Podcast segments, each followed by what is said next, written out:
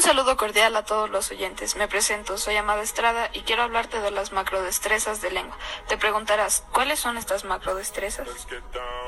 Pues déjame decirte que se trata nada más y nada menos que de escritura, lengua y expresión oral. Es importante desarrollarlas ya que son las formas de comunicación que conocemos en el medio. Y es que, ¿cómo te mantendrías en contacto con una persona a distancia si no es por medio de la escritura? Ya sea en forma de texto o forma de carta, la escritura es necesaria si quieres saber de la vida de alguien a distancia. Por otro lado, está por demás decir la importancia de la lectura, ya que la necesitas desarrollada para interpretar los textos. Así es, amigos, el conocimiento es poder. Y mientras más libros leas o información en el Internet, te llenas de conocimiento y por lo tanto de, exacto, poder.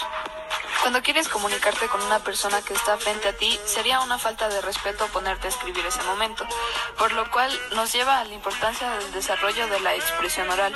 La comunicación por cualquier medio es necesaria para todos los aspectos de la vida, y es por ese medio de la comunicación oral que podemos expresar lo que queremos al resto de las personas.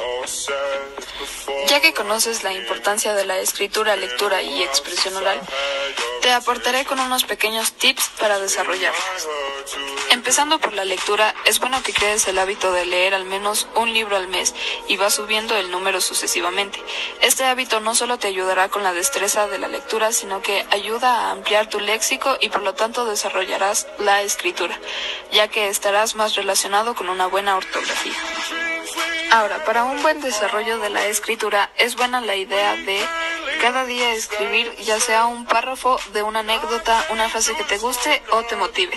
Así trabajarás en tu escritura y en una mente positiva. Por último, pero no menos importante, un consejo para la expresión oral. Esta destreza es algo que a mí también me cuesta, pero no hay nada que con esfuerzo no se consiga, ¿verdad?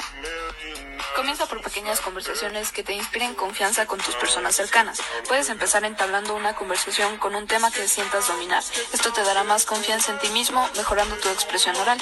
De a poco le subes la dificultad hablando con personas nuevas, luego con un grupo hasta que te enfrentes a un escenario y tu expresión oral estará bien desarrollada que podrás desenvolverte con precisión. Por último, quiero plantearte un ejemplo en el que aplicaré lectura, escritura y expresión oral. Y no, no tiene que ver con la escuela. Tiene que ver con la profesión que escogí. La psicología, como sabrás, estudia el comportamiento humano, el funcionamiento y desarrollo de la mente.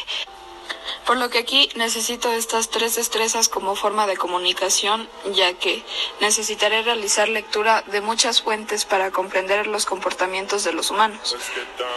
Aplico la escritura en el momento de tomar apuntes de lo importante de los pacientes y la expresión oral será esencial.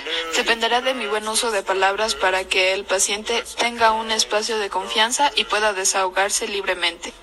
¿Lo ves? Así como aplico yo la lectura, escritura y expresión oral para aplicar en mi profesión, te aseguro que tú también las necesitarás en tu vida diaria.